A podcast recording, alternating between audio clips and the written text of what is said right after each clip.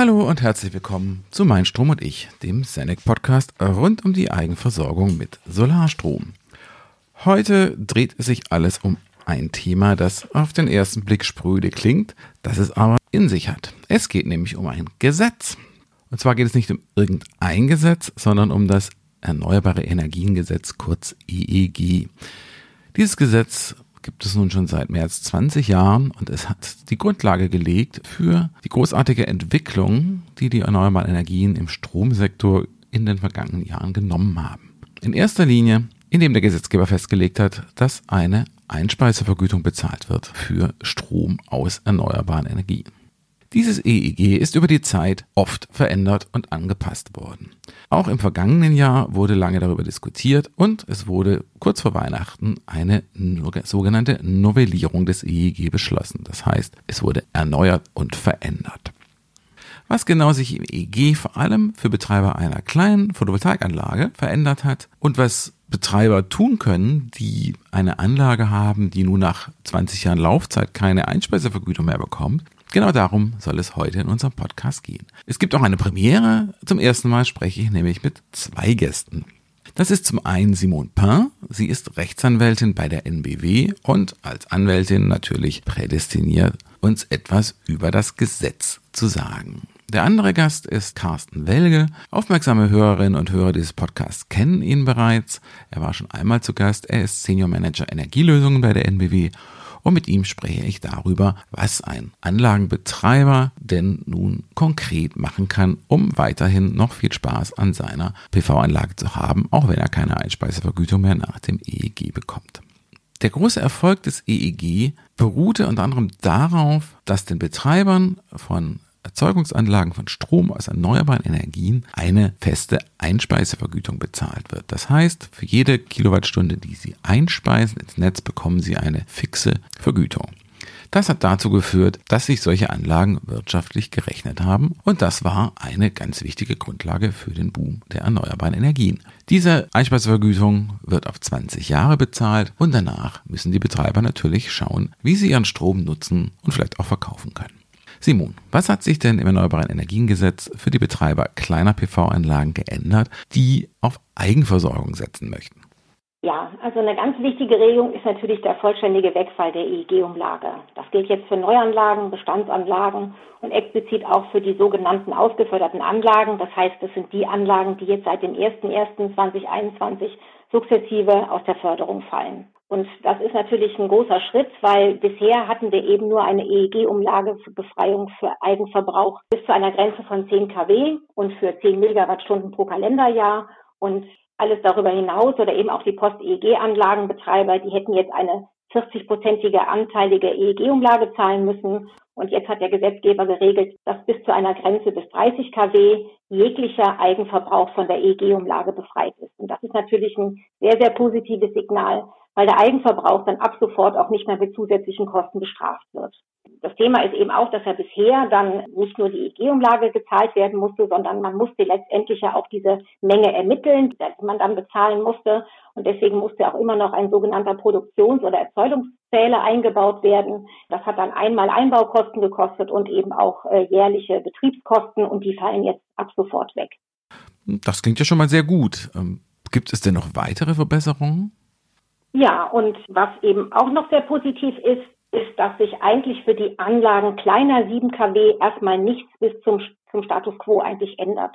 Das heißt, wir hatten ja zwischendurch äh, ja mal im Regierungsentwurf allerlei mögliche äh, neue Verpflichtungen, auch schon für ganz, ganz kleine Anlagen. Das haben wir jetzt nicht mehr. Das heißt, wenn ich die Einspeisevergütung in Anspruch nehmen möchte als mit einer Neuanlage, dann muss ich eben keine zusätzlichen messtechnischen Anforderungen erfüllen, sondern wenn ich eine Anlage kleiner 7 kW habe, dann muss ich eigentlich die 70 Prozent Rückleistungseinspeiseabregelung umsetzen, aber ich muss zum Beispiel kein intelligentes Messsystem einbauen. Und das gilt eben auch für ausgeförderte Anlagen. Ne, da war ja zwischendurch auch im Gespräch, dass gerade die Eigenverbraucher, also gerade die Gruppe, die ihre Anlage jetzt auf Eigenverbrauch umrüsten wollen und dann nur noch ihren Überschuss in das Netz einspeisen, die können zum Beispiel jetzt diese neue Anschlussförderung auch ohne Einbau eines intelligenten Messsystems können die in Anspruch nehmen. Und das ist natürlich sehr, sehr positiv. Wenn ich das, was du bislang gesagt hast, mal kurz zusammenfassen kann, für Eigenversorger und für die Betreiber von kleinen Photovoltaikanlagen auf dem eigenen Hausdach ist die EEG-Novelle also positiv. Ja, das, das kann man schon so sagen. Wie gesagt, also sehr, sehr positiv eben die EG-Umlagepflicht und eben auch das bisher jetzt diese kleinen Anlagen oder gerade die, die Überschusseinspeiser sind, also ihren Strom auch selber eigenverbrauchen wollen, dass die eben nicht noch mit zusätzlichen messtechnischen oder technischen Anforderungen bestraft werden. Das ist positiv.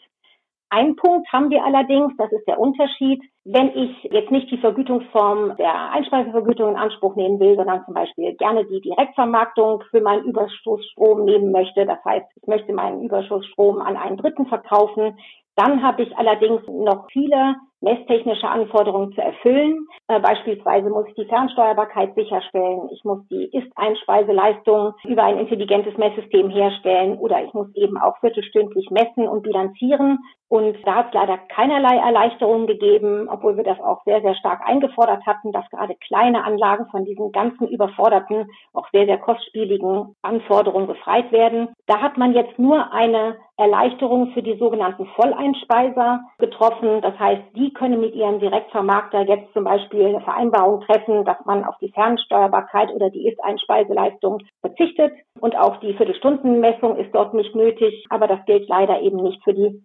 Überschusseinspeiser. Die Grenze, ab der für den selbstverbrauchten Strom anteilig EEG-Umlage bezahlt werden muss, ist angehoben worden. Das ist gut.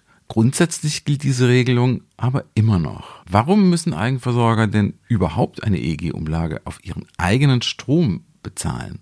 War das schon immer so? Was hat das für einen Hintergrund? Wenn man mal noch mal ein bisschen weiter zurückdenkt, dann war sogar ab 2009 bis 2012 wurde sogar jede eigenverbrauchte Kilowattstunde gesondert gefördert. Da hat man sogar noch ein Entgelt bekommen, weil man damals gesagt hat, die dezentrale Nutzung des Stroms ist was ganz Positives und das wollen wir als Regierung, möchten wir das gerne unterstützen. Und dann änderte sich allerdings das Blatt. Ab 2012 wurde diese, diese Vergütung dann gestrichen, aber nicht nur das.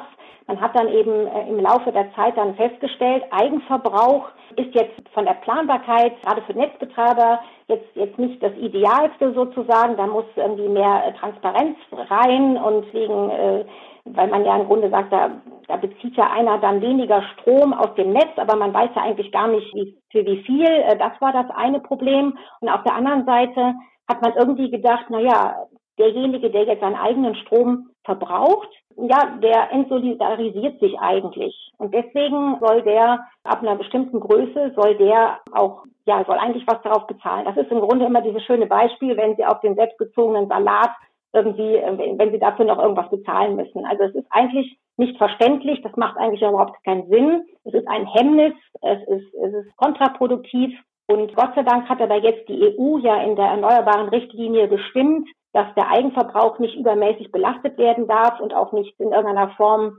ja, diskriminiert und hat eben diese Grenze mit den 30 kW reingeschrieben, sodass dann unserem Gesetzgeber Gott sei Dank auch nichts anderes übrig blieb, diese Verpflichtung jetzt auch in nationales Recht im EEG umzusetzen. Und das ist sehr, sehr positiv. Es sah ja im Gesetzgebungsprozess nicht immer so gut aus für die Eigenversorger und auch für die, kann man sagen, für die Erneuerbaren insgesamt. Der erste Referentenentwurf aus dem Wirtschaftsministerium wurde schwer kritisiert und hatte einige Regelungen drin, die sich bei Umsetzung doch negativ ausgewirkt hätten. Wie lief denn der Prozess, dass am Ende dann doch noch was Vernünftiges dabei rausgekommen ist? Man muss wirklich sagen, also der ursprüngliche Regierungsentwurf, der war gerade aus Sicht von kleinen Anlagenbetreibern und für Eigenverbraucher eine regelrechte Zumutung. Ne, weil, wie gesagt, es waren viele teure und unangemessene technische Vorgaben an den Anlagenbetrieb gestellt. Und da hat man einfach versucht, die sogenannte Digitalisierungsstrategie um jeden Preis und völlig losgelöst von einem angemessenen Kosten-Nutzen-Verhältnis für den Anlagenbetreiber reinzubringen. Ne, da geht es eben um diese Einführung von intelligenten Messsystemen, die jetzt gerade ja seitens der Bundesregierung und seitens des Wirtschaftsministeriums insbesondere ja also massiv im Grunde überall soll ja die Verbreitung äh, unterstützt werden. Und deswegen kann man dann auf die Idee zu sagen, na ja, auch Anlagen auf einer Größe 1 kW, äh, die müssen eigentlich mehr sichtbar sein. Die brauchen ein intelligentes Messsystem und, und so weiter und so fort. Also das lag garantiert an diesem Ziel, hier eigentlich diese intelligente Messsysteme überall im Grunde ähm, reinzubringen. Jetzt war es nur so, diese Forderungen sind natürlich in der Branche auch auf massiven Widerstand gestoßen. Also das muss man sagen. Ich glaube, alle waren sich diesmal einig, Selbst Netzbetreiber haben gesagt, das ist ja völlig unverhältnismäßig. Wir brauchen keine intelligenten Messsysteme überall flächendeckend ab einer Größe 1 kW. Und dementsprechend äh, stand auch das, ganze, das Parlament nicht nur unter diesem inhaltlichen Druck, sondern auch unter einem massiven Zeitdruck, da ja eigentlich bis Ende des Jahres sollte die EEG-Novelle stehen. Ähm, erstens drohte ja die, äh, diese beihilferechtliche Genehmigung für das alte EEG abzulaufen zum Ende des Jahres, aber Insbesondere brauchte man ja eine äh, Lösung für die ausgeförderten Anlagen ab 1.1. Da haben ja auch die, die Anlagenbetreiber schon sich die Haare gerauft und sich gefragt, was machen wir denn jetzt eigentlich? Was, was dürfen wir noch einspeisen? Müssen wir abregeln? Also das war ja auch wirklich eine unglaubliche Verunsicherung. Und da haben sich dann alle nochmal ziemlich zusammengerissen, obwohl ziemlich verhärtete Fronten eigentlich unter den Parteien da waren und haben dann als Lösung sogenannte, also die kritischen Themen eigentlich ausgelagert beziehungsweise zeitlich nach hinten verschoben und gesagt, wir einigen uns jetzt mal auf einen Minimalkonsens. Die kritischen Themen kommen raus und so können wir uns auf eine Novelle gemeinsam einigen. Und dann wurde dann wirklich auf den letzten Drücker, also man muss es wirklich sagen, es war schon echt eine beispiellose Hängepartie, am 18.12. dann das EEG, das neue vom Bundestag beschlossen. Das EEG ist ja jetzt in seiner langen Laufzeit schon oft verändert worden. Man kann sagen, nach der Novelle ist vor der Novelle. Sind denn auch dieses Mal die nächsten Veränderungen schon in Sicht? Ja, genau aus diesem Grund, weil wir ja die kritischen Themen ja nur vertagt haben. Also insbesondere, welche messtechnischen oder technischen Anforderungen sollen denn jetzt künftig PV-Anlagen kleiner 25 kW denn jetzt im Grunde äh, bekommen? Also brauchen Sie ein intelligentes Messsystem dann ab welcher, ab welchem Schwellenwert? Welche Anlagen sollen ferngesteuert sein können und, äh, und so weiter und so fort. Und da hat der Gesetzgeber dann gesagt, okay, wir regeln das jetzt nicht im aktuellen EEG, das schaffen wir jetzt zeitlich nicht mehr, sondern haben eben eine sogenannte Rechtsverordnung dort reingeschrieben. Und diese Rechtsverordnung soll jetzt zum 30. Juni diesen Jahres in Kraft treten. Und da sollen dann insbesondere so Themen geregelt werden, wie ne, welche messtechnischen Anforderungen sollen jetzt eben an diese Anlagen noch zusätzlich, die bisher noch nicht von einer Verpflichtung umfasst sind, noch eingeführt werden. So, und dann sind wir mal wieder bei den Anlagen kleiner 7 kW weil ja genau diese Anlagen bisher keiner intelligente Messsystem-Einbaupflicht nach dem Messstellenbetriebsgesetz unterliegen. Und da kann es natürlich jetzt sein, dass diese Rechtsverordnung genau diese Themen wieder aufmacht. Ne? Jetzt hoffen wir natürlich, dass wir jetzt nicht wieder die gleichen Vorschläge präsentiert kriegen, aber da gibt es gute Nachrichten.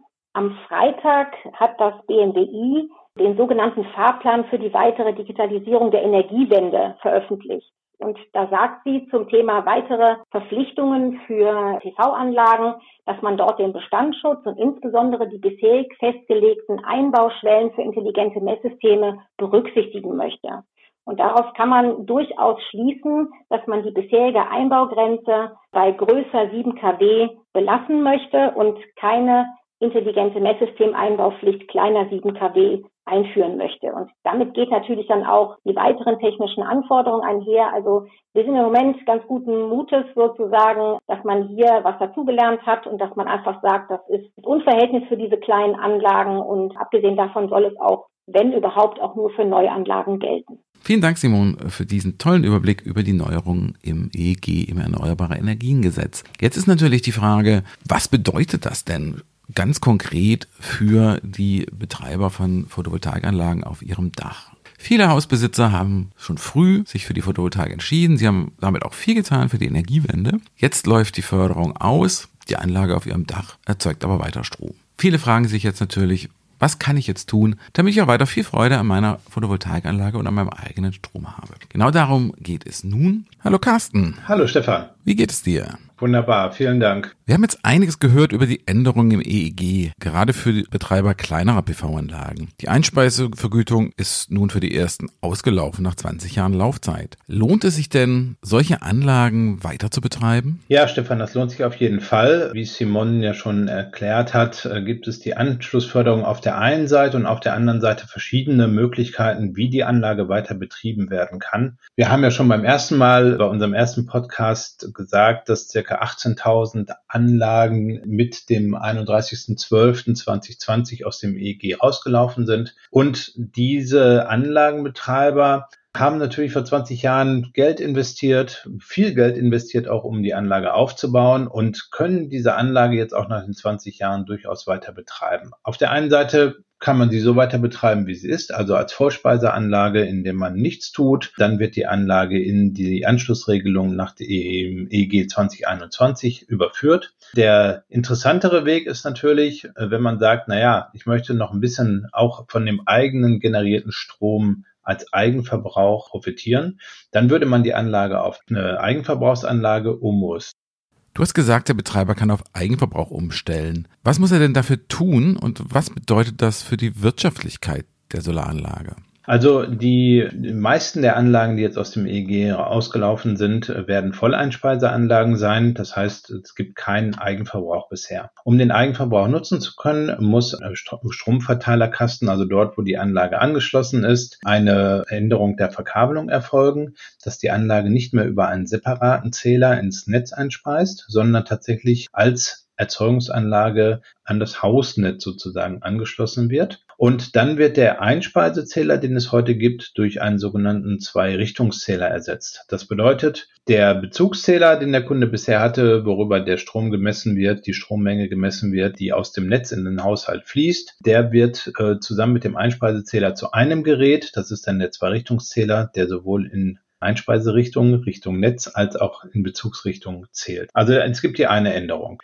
Die Umrüstung ist natürlich abhängig ein bisschen von der Elektroinstallation, die der Kunde hat. Und die Kosten, die für die Umrüstung zu beziffern sind, die kann man am besten mit einem Fachpartner, Senec-Fachpartner beispielsweise besprechen.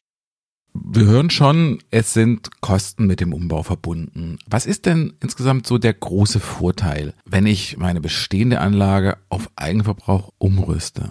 Der Vorteil ist, dass du nicht nur die vier Cent oder zwei bis vier Cent aus der Anschlussförderung für deine eingespeiste Kilowattstunde erhältst, sondern darüber hinaus eigentlich die selbst generierte Kilowattstunde möglicherweise auch zusammen mit einem Speicher selbst nutzen kannst. Und ähm, diese selbst genutzte Kilowattstunde ähm, ersetzt damit eine Kilowattstunde, die du ansonsten aus dem Stromnetz äh, beziehen würdest und die auch entsprechend dann teurer wäre als äh, die selbst generierte Kilowattstunde. Um da mal einen Preisvergleich zu sagen, die bezogene Kilowattstunde aus dem Netz kostet circa 30 Cent ungefähr. Die selbst generierte Kilowattstunde generierst du für 0 Cent, weil du sie ja mit einer Anlage generierst, die bereits vollständig bezahlt ist und insofern einfach zu 0 Cent den Strom erzeugt.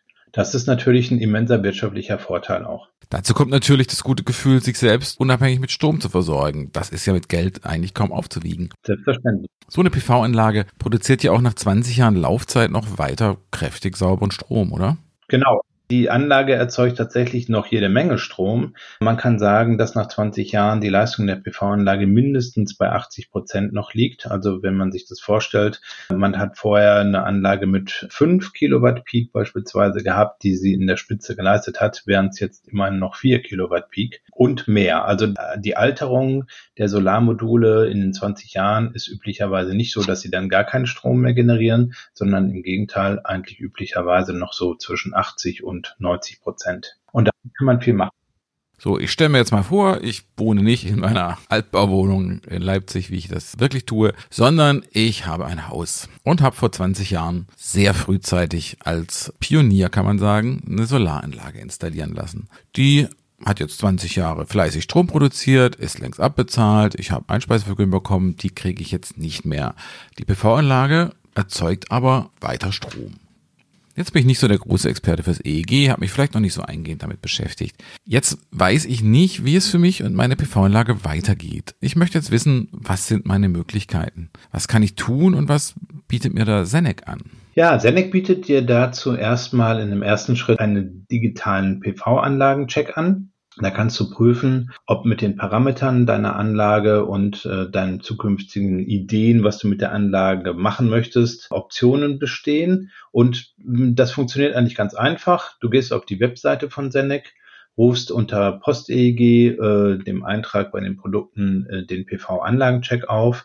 Dann kannst du deine Parameter eingeben, die Basisdaten der Anlage, zum Beispiel wie hat die PV-Anlage für eine Leistung? Wie viel Ertrag hat sie in den Jahren gebracht, sowohl beispielsweise im ersten Betriebsjahr als auch im letzten Betriebsjahr nach 20 Jahren? Wo wohnst du? Also das ist interessant nochmal, um abzuschätzen, wie groß die Sonneneinstrahlung ist und was hast du für einen Strombedarf? Möchtest du beispielsweise aber auch ein Elektroauto in Zukunft haben oder eine Wärmepumpe? Diese Parameter gibst du dort ein und dann äh, berechnen wir in dem ersten Schritt mal die paar Infos, die wir dir geben können. Und zwar, wie viel leistet deine Anlage noch jetzt aktuell, bezogen auf die ursprüngliche Leistungsfähigkeit? Wie lange kannst du beispielsweise deinen Wechselrichter noch nutzen? So eine Komponente muss ja auch ab und zu getauscht werden im Laufe der Lebenszeit einer PV-Anlage. Und wie viel Geld kannst du erwarten als Ertrag über die Anschlussförderung bei der Volleinspeisung? Das sind erstmal die Infos, die wir geben können. Und darüber hinaus dann betrachten wir dann noch drei Optionen, drei Handlungsoptionen. Und die erste Option ist, du rüstest auf Eigenverbrauch um und nutzt erstmal keinen Speicher. Nutzt nur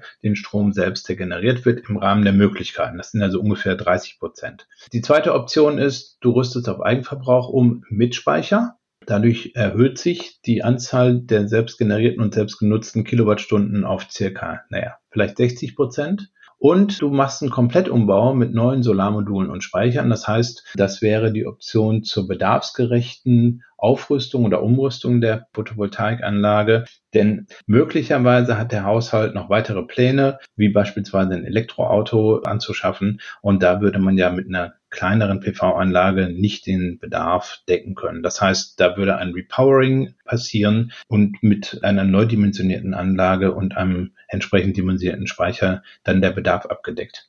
Für jede Option erklären wir die Vorteile. Wir erklären ein bisschen, wie hoch die Investitionsvolumina sind. Wir sagen, was dann passiert im Rahmen, was man dort sozusagen ersetzt oder neu bekommt. Und im Anschluss hat man noch die Möglichkeit, die Kontaktdaten zu hinterlassen. Die dienen dann dazu, um beispielsweise einen Fachpartner zu treffen, der dann in die weitere Beratung geht. Wenn ich das jetzt richtig verstehe, wenn ich repowere, also eine ganz neue, vermutlich größere PV-Anlage installieren lasse, dann bekomme ich die Einspeisevergütung wieder und wieder auf 20 Jahre. Das sind jetzt so etwa knapp unter 8 Cent für die Kilowattstunde.